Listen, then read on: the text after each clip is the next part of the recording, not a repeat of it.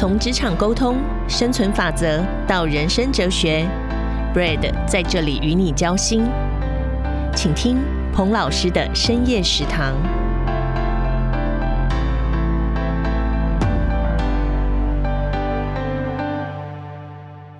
一壶浊酒喜相逢，古今多少事，都付笑谈中。我是 Brad 彭老师，欢迎来到彭老师的深夜食堂。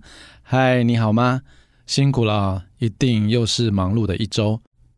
前阵子啊，有一位我以前的部属跟我联系，他是一位能力非常强，现在在国际知名的软体公司服务，最近拿到几个工作的面试机会，因此想请教经常担任面试官的我，在面试的时候有没有什么要特别注意的重点？但不知道为什么呢，在我想到这个问题的时候，脑中浮现的。竟是一些不太愉快的经验哦。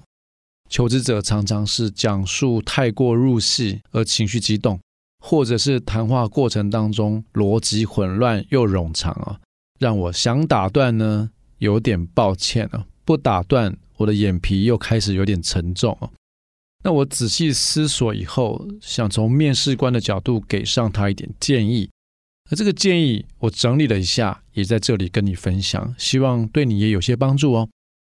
我认识很多有理想的朋友，也听过不下百次非营利机构的提案或分享。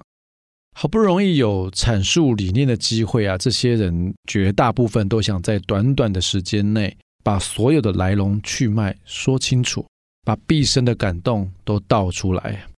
在汇集组织里面所有的宣传品，甚至是大量的纸本资料，热情的要让你带走，如此才能够了无遗憾，也算是尽了推广理念的责任哦。但是这是不 work 的。这类的理念人士啊，我把它主要分为两种形态，一种是清清淡然，另外一种是入木十分。什么是清清淡然呢？就是自己觉得做了那么多的努力。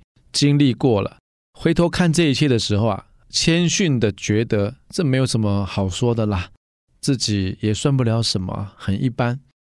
因此，在被问到一些比较艰苦困难之处的时候，因为他境界很高，所以讲起来就会相当形而上，非常平静，给人一种很超然的感觉。相对的，听者也比较难感同身受他的理念。至于入木时分呢，这要讲到一个历史故事啊。东晋的时候，皇帝在北郊举行一个祭祀的仪式啊，必须更换原有的木板。工人在削去王羲之写过的木板的时候，发现他的笔迹啊，书法的笔迹竟然透入木板有三分之深呢。所以“入木三分”这个成语之后就用来比喻评论深刻而且中肯。所以你知道吗？三分是够深刻了。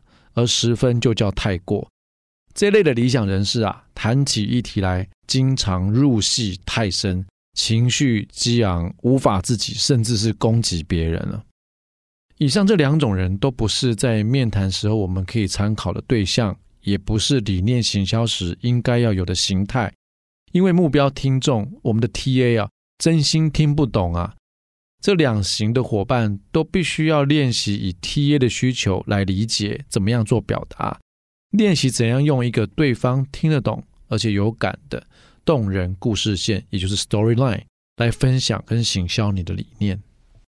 刚刚举的例子是提案或是行销的理念，其实面试的场合也是一样哦，只不过对象 TA 从客户换成了潜在的老板或主管。那么该怎么准备面试？才会让面试官留下深刻又恰到好处的最佳印象呢？我准备了 Brad 三问给你参考。如果你能依照这三个原则好好准备，那么未来啊，面对所有的面试，你肯定可以事半功倍哦。第一点，你想加入这间公司的动机是什么？这是一个非常非常重要的基本问题哦。你是谁？从哪里来？为什么想加入？其实面试官没问出口的问题是：哎，你的理想不能在原单位实践吗？这里很奥妙哦。面试官的心情都是非常矛盾的，总希望听到求职者说出自己公司的好话。但如果面试的人呢，太过功利而无情，甚至批评老东家，面试的主管又会开始担心啊，生怕这位面试者眼高手低，或是挫折容忍度太低，以后在我们公司啊，会不会也是这样，历史重演了？因此，在回答这一题的时候，最好不要攻击原单位，要抱持着感恩珍惜的心，感谢过去，只着重说明未来在面谈公司如何展现差异化的价值。第二点，你想成就的目标是什么？这是需要做点功课的。理想目标对象公司啊的近期三年、五年之内，到底规划的蓝图是什么？政策方向跟产业的趋势是什么？然后与你自己的专长做个对照，找到交集。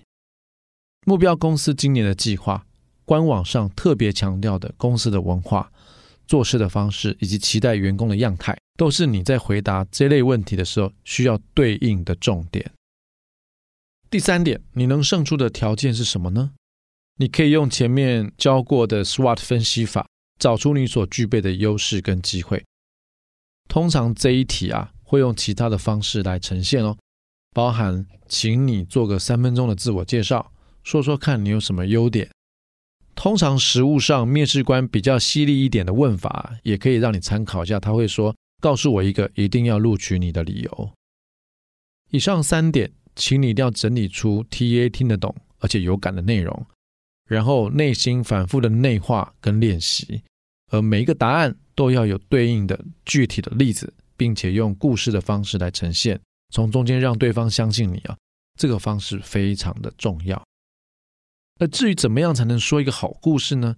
除了带入具体客观的数字以外，就是故事本身的逻辑跟架构是否能够引人入胜了，所以要让故事精彩动人，你必须掌握以下三大原则。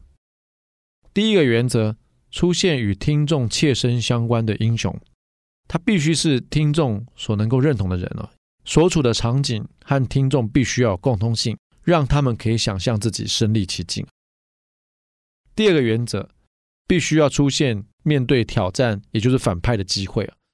当一个英雄遭遇障碍或者是机会，而这个障碍有可能是一间公司、一件事情，或是你自己碰到了很大的挫败。第三个原则必须要有相互对抗，因为英雄与反派之间的较量及对抗是整个故事最精彩的核心，也务必确保你的故事包含了合理的挣扎跟冲突。有一次啊，我儿子看完《哈利波特》后问我说，爸爸，伏地魔这么坏，可不可以不要有这个大坏蛋？只要有哈利波特跟他几个好朋友就好。我说，哦，这也是可以啦。不过没有伏地魔的哈利波特，可能第一集就写完了，而且也蛮难看的。你同意吗？你印象中最深刻、最荡气回肠的好电影，哪个不是在峰回路转、曲折离奇又难懂的安排之后？最后柳暗花明又一村呢，这样的电影才好看呀，是吧？所以请记得哦，你千万不要把你的经历讲得很平静美好、顺利的，没有任何的波澜起伏，那样没有任何一位面试官会感兴趣的啦。呃，那些充满挑战与挫折，然后绝地再起的故事，才能够紧紧抓住面试官的胃口，而从中才能够说明，因为你的热情跟个人的使命。你将会带给组织什么样子的价值？也因此，我鼓励着我的团队成员跟学生哦，即便人生常常面临很多的辛苦的对战哦，但请记得，身为你自己人生电影的主角，这一段痛苦难熬的历程，多年以后你回头看，可能会是你最拍案叫绝、最难忘以及收获最丰盛的成长历程哦。最后，你觉得面试的目的是什么呢？我在前一集有提到，以约会为例子，约会的目的在于确定彼此喜欢，进而认定，而有机会开始交往。而面试的目的只有一个，就是拿到聘书啊。但问题来了，并不是你足够优秀就能够拿到聘书，也不是拿到聘书之后就可以过着幸福美满的生活。所以我在这边给你一个建议啊。如果可以的话，请透过猎头或者是公司内部打听一下，该公司的企业文化、主管或老板内心的价值观，以及想要人选的样貌是怎么样啊？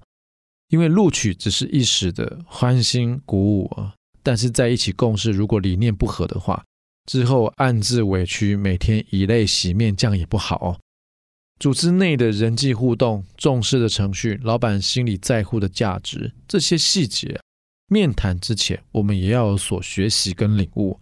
当然不需要造假哦，而是先省察自身与这个单位是否能够契合。如果答案是正面的，那就在面试中如实表现自己；但如果不够契合，也有礼貌的完成程序。经常我发现一些优秀的人才太过得意忘形了，拿到兵符、权力上任之际啊，忘记自己空降的根基一点都还不稳，根本还没有收服同事或下属的心的时候，就大力改革，狂妄自负的挑战老板的地雷啊！这类的故事结局当然多半是不好的啊，也很多最后是劣币逐良币的个案，令人不胜唏嘘啊。因此，了解公司的文化和其他的细节，在往后的公司的运作里面啊，就能减少触碰地雷的可能了。这也是让你得以一展长才的重要做法。最后，帮你复习一下今天的重点。首先，在面试之前，请你参考 Brad 三问，好好准备。这三问分别是：第一问，想加入公司的动机是什么？第二问，你想成就的目标是什么？第三问，你能胜出的条件是什么？其次，用三个原则来讲出精彩的职业故事。这三个原则是：第一个，要出现英雄；第二个，要出现反派跟挑战；第三个，最重要的，就是要相互对抗，最后并获得成功哦。能够有这么精彩的故事，才能够牢牢抓住我们面试官的胃口。希望这一集的经验分享，能够让你的面谈更精彩。到位，辛苦了，希望你一切都好哦。我们下周空中再见。